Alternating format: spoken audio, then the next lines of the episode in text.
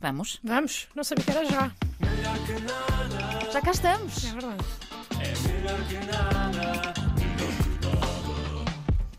Olá, Andreia. Olá. Então, esta foi. eh, como é que estás, antes de mais? Desculpa. Olha, lá. estou bem, e tu? Também estou bem, obrigada por Pronto. perguntares. Foi uma semana super preenchida, não é? cheia de coisas a acontecer, esta semana eh, que passou, e eu tinha muitas coisas para falar aqui, só que uma das coisas que me disseram foi que parecia que eu estava a falar em velocidade vezes dois. Ah, É dos nervos. Portanto, hoje vou estar mais calma, Uhum. mais relaxada e tive que escolher apenas os assuntos mais importantes para vais nós falarmos. falar da Champions. Não há, pronto, por acaso da Champions não há muito para dizer, não é? Sporting e Benfica ganharam, parabéns. Então e o Porto? Eh, o Porto inaugurou o novo mercado do bilhão, mas não percebo o que é que isso possa ter a ver eh, com desporto. Não sei porque é que estás a falar sobre isso agora. Hoje é terça-feira, André, é desporto. Vamos falar de Ok, desporto. ok, mas vais falar do Campeonato Nacional? Também não há muito para dizer, não é? O Benfica ganhou, o Braga também, o Sporting lá perdeu, enfim. E o Porto? O Porto jogou. Diz-me tu? Pronto, é assim, o Porto jogou, é verdade. Quer dizer, aquilo não foi, pronto, não foi bem um jogo. O, o jogo do Porto contra o Estoril foi mais um jogo de solteiros contra casados. Mas foi assim tão mau. Olha, como é que eu te conseguirei explicar isto? Imagina um jogo de solteiros contra casados, Ok, certo? Certo. Em que os solteiros estão solteiros há muito, muito, muito, muito Hum. tempo.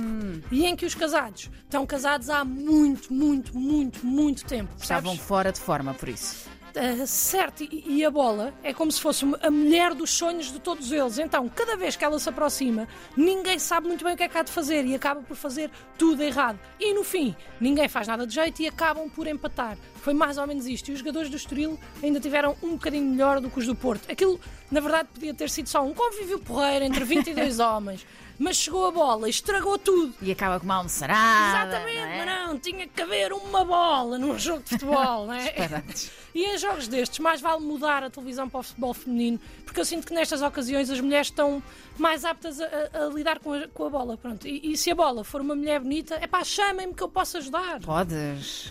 Não, não posso, na verdade não posso, atrapalho também, mas ao menos divirto-me. percebes? Então, Era- mas o que é que há mais para falar? Eh, Espera, do Federer. Ah, certo, um beijinho grande para o Federer, que é não só Nos um está a dos ouvir. maiores. Grande beijinho.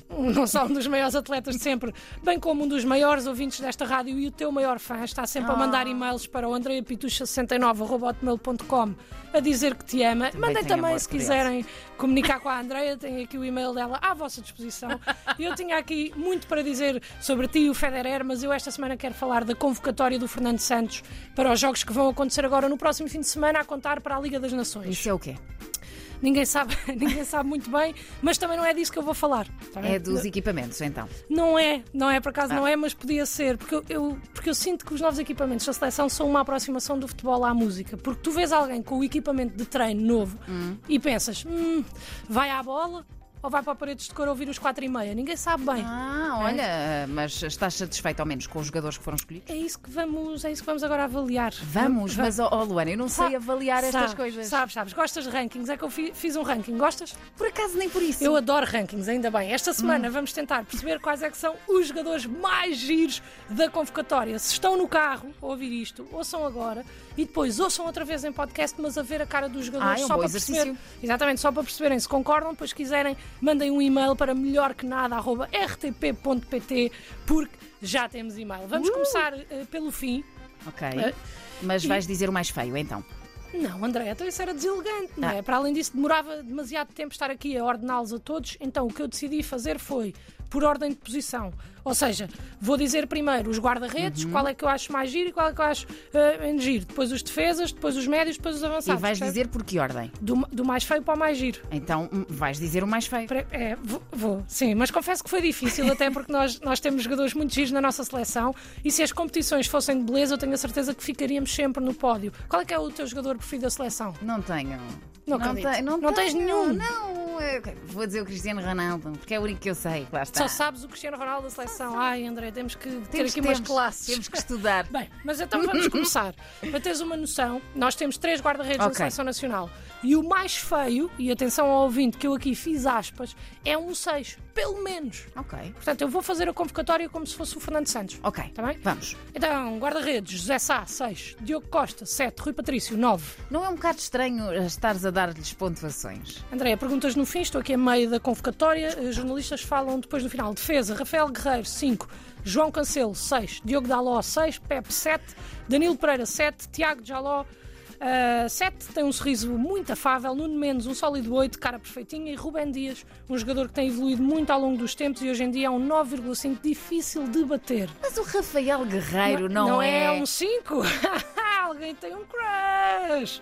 Pela final, sabes quem é o Rafael Guerreiro? Mas pronto, ainda bem que falaste nele, porque ele saiu lesionado, foi substituído por Mário Rui, um 5 sólido, pronto para ajudar. Meio campo.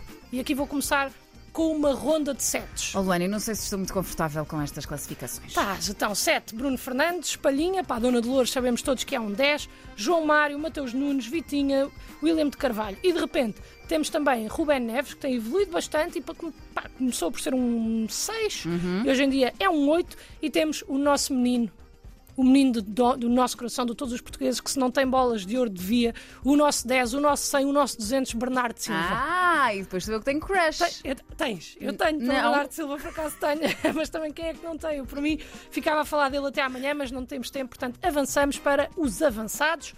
Avançados, começamos com outra ronda de setos.